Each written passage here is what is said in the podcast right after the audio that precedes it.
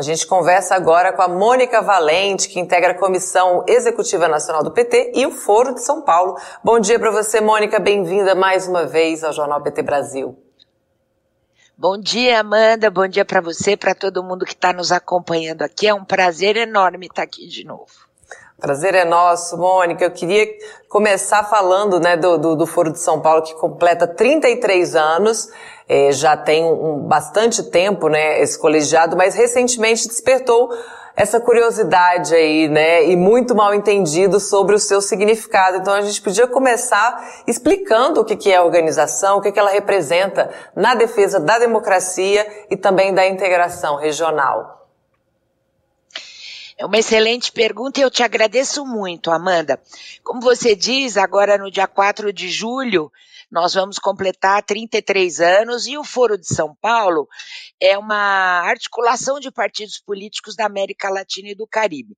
Esses mal entendidos que, entre aspas, né, que ocorrem em relação ao foro, na verdade, são fake news, que agora a gente se chama de fake news, mas são notícias falsas que começaram lá atrás com aquele é, cidadão Olavo de Carvalho, que vocês recentemente, ele é falecido já, mas recentemente ele reapareceu no cenário nacional na época da, da eleição do ex-presidente é, Jair Bolsonaro. É, sempre é, fazia muitas, colocava muitas notícias falsas sobre o foro. Na verdade, nós somos uma articulação de partidos políticos da nossa região, assim como há outras articulações de partidos políticos no mundo todo, e o foro nasceu para buscar modelos alternativos ao então chamado Consenso de Washington, que eram aqueles princípios do projeto neoliberal é, de redução do papel do Estado, privatização, abertura de todos os mercados, uma globalização sem nenhum regramento, e por isso que nós nos juntamos. Os partidos que não concordávamos com esse projeto, porque nós sabíamos o quanto ia ser prejudicial esse projeto nos países para os nossos povos, e nascemos há 33 anos uh, criando, eh, buscando criar um modelo alternativo e conseguimos, né, ao longo desses anos. Você vê que a integração regional hoje da nossa região, América Latina e Caribe, agora está na ordem do dia, né? Já esteve na ordem do dia na primeira onda de governos progressistas aqui da nova, da nova região e agora volta com bastante força a partir da eleição do presidente Lula, no Brasil, Gustavo Petro na Colômbia, Fernandes na Argentina, é, Boric no Chile, Luiz Arce na Bolívia, assim como tantos outros. E é esse o nosso papel, buscar, debater, trocar ideias e ajudar a formular esse projeto alternativo ao neoliberalismo na nossa região. E entre os dias né, 29 de junho e 2 de julho acontece a reunião anual do Foro de São Paulo, que será sediada aqui em Brasília, parte virtual e parte presencial. Queria que você contasse um pouquinho para a gente das pautas centrais, do que, que a gente pode é, esperar dessa reunião anual do Foro de São Paulo. Olha, Amanda, é, nós vamos ter uma série de debates muito importantes. O primeiro e mais importante deles é o debate da integração regional. Houve um grande impulso nessa discussão a partir da reunião dos chefes de Estado da América do Sul, promovida recentemente pelo presidente Lula. Lá saiu uma carta chamada Consenso de Brasília, que coloca muitas ideias com as quais nós temos total concordância, é, que é a integração regional. Então, trabalhar, por exemplo, na integração energética, que a nossa região é uma região rica é, em recursos renováveis, de geração de energia, hidrelétrica, gás, eólica, solar, a integração sanitária. A pandemia mostrou que se nós tivéssemos uh, uma integração entre nossos países. Durante a pandemia, nós não teríamos ficado tão dependentes eh, de empresas uh, estrangeiras no caso de produção de vacinas e de medicamentos, a integração educacional, para permitir que os nossos jovens possam ter mobilidade acadêmica na região, é, o, uh, frequentar todas, toda a rede de universidades que nós temos aqui na nossa região. Então, essa é uma grande, primeira e mais importante pauta desse encontro. Mas também vai ter encontro de mulheres, encontro de jovens, de movimentos sociais, e no sábado pela manhã, vai ser transmitido online, nós vamos ter uma grande, um grande debate muito importante que é sobre a comunicação e as redes sociais. Justamente isso que eu falava no começo aqui da nossa entrevista, é, existe um ecossistema é, de rede virtual de fake news sobre a esquerda latino-americana, sobre o PT e também sobre o Foro de São Paulo. Então, nós vamos fazer uma apresentação mostrando o arco narrativo dessa rede da extrema-direita de fake news, de notícias falsas sobre nós, o foro, os nossos partidos, os nossos líderes, as nossas lideranças maiores, e vai ser um, um debate, uma, um, um momento muito importante, porque é um momento forte de denúncia mostrando como a extrema-direita ela se organizou a partir das suas redes sociais para distribuir notícias falsas, promover a intolerância, o ódio nas relações sociais e a negação da política.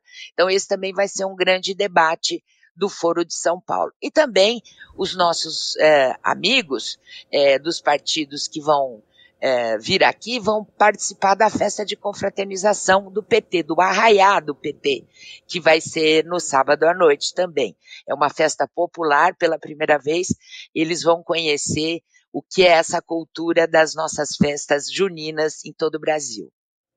Maravilha, Mônica. E eu queria falar, você estava falando agora dessa série de eleições, né, de candidatos de esquerda aqui na América Latina nos últimos tempos, mas também a gente teve, né, um, um crescimento muito grande da, da extrema-direita aqui na região. E eu queria que você comentasse é, o papel do Brasil na organização é, no, no, Foro de São Paulo e o que, que significa ter o Lula de volta na presidência do, do, do Brasil, especialmente após esses anos que a gente viu esse crescimento, tanto das fake news, uso das plataformas e também essa força da extrema-direita. Pois é, Amanda, é bem importante a tua pergunta, porque o que a gente observa em toda a nossa região, e não só aqui, mas fora daqui também, é que esse projeto neoliberal, que eu disse lá na, na no comecinho do nosso papo aqui, que é o modelo econômico contra o qual a gente eh, resolve se juntar para buscar a criação do modelo alternativo, esse projeto ele passou a ter a ser defendido pela extrema direita. Na verdade, foi o caminho pelo qual o projeto neoliberal encontrou nos países para fazer a disputa política. É, o fato de a gente ter aqui no Brasil, é, com a eleição do presidente Lula, ter derrotado nas, nas urnas, né, a extrema direita, mas também nos outros países, como por exemplo na Colômbia, o candidato que disputou o segundo turno com o presidente eleito Gustavo Petro também era um candidato de extrema direita. O Boric também enfrentou um candidato que era defensor da ditadura do Pinochet lá no Chile, e assim muitos outros países. Mas a eleição do presidente Lula, com o arco de alianças democrático, popular e amplo, é um marco é, na história da América Latina na sua luta contra a extrema-direita, que é, é muito prejudicial para a humanidade. Né? Como eu disse, só a partir das suas redes de notícias falsas, eles vêm estimulando a intolerância, o ódio, você veja que aqui no Brasil nós nunca tínhamos tido é, nas escolas episódios de violência e agora passamos a ter, como já tinha em outros países, por exemplo, nos Estados Unidos. Mas o fato da gente ter tido essas vitórias eleitorais, mas aqui no Brasil, que é o maior país, o que tem a maior economia, o que tem o maior território e, o, e, a maior população, é um fato muito alvissareiro, assim, é muito positivo, porque mostra é, que a luta dos povos em defesa da democracia, da justiça social, ela tarda, mas não falha, né, as nossas vitórias. É isso. O Alberto Quironi que comenta que o neoliberalismo é uma nova versão do totalitarismo. Ele pergunta aqui também, Mônica, qual a sua opinião a respeito da eleição direta do parlamento latino-americano? Eu sou a favor, sabe, Amanda? É, aqui no Brasil, nós, nós participamos do, do Parlasul, Mas a eleição dos parlamentares brasileiros para esse parlamento regional, ela é indireta. Mas há outros países, como Argentina, Bolívia, que fazem eleições diretas para os parlamentares que representam o país nesses fóruns mais multilaterais. E eu, eu defendo a eleição direta, porque com essa globalização, com essa interrelação entre os países e os povos, é muito importante que a população possa votar diretamente nos seus representantes para levar a opinião dos brasileiros e das brasileiras para esses parlamentos multilaterais é, e ajuda também na discussão nacional, né? envolve as pessoas, os eleitores, as eleitoras, no debate internacional regional. Então, eu defendo e eu espero que nessa legislatura o Congresso Brasileiro possa finalmente é, resolver isso, aprovar a eleição direta para os parlamentos regionais, porque é uma grande conquista democrática que nós ainda precisamos obter. Tá certo, Mônica, muito obrigada pela sua participação aqui com a gente mais uma vez, com esses esclarecimentos super importantes aí, né, sobre o Foro de São Paulo, sobre todas as iniciativas e 33 anos, né, do grupo. Muito bom a gente poder fazer esse registro aqui. O espaço segue à disposição, como sempre, volte sempre aqui para falar com a gente. Sempre, Amanda. Bo um bom dia para você e bom trabalho a todos que nos ouvem também, nos assistem. Obrigada, bom dia para você também.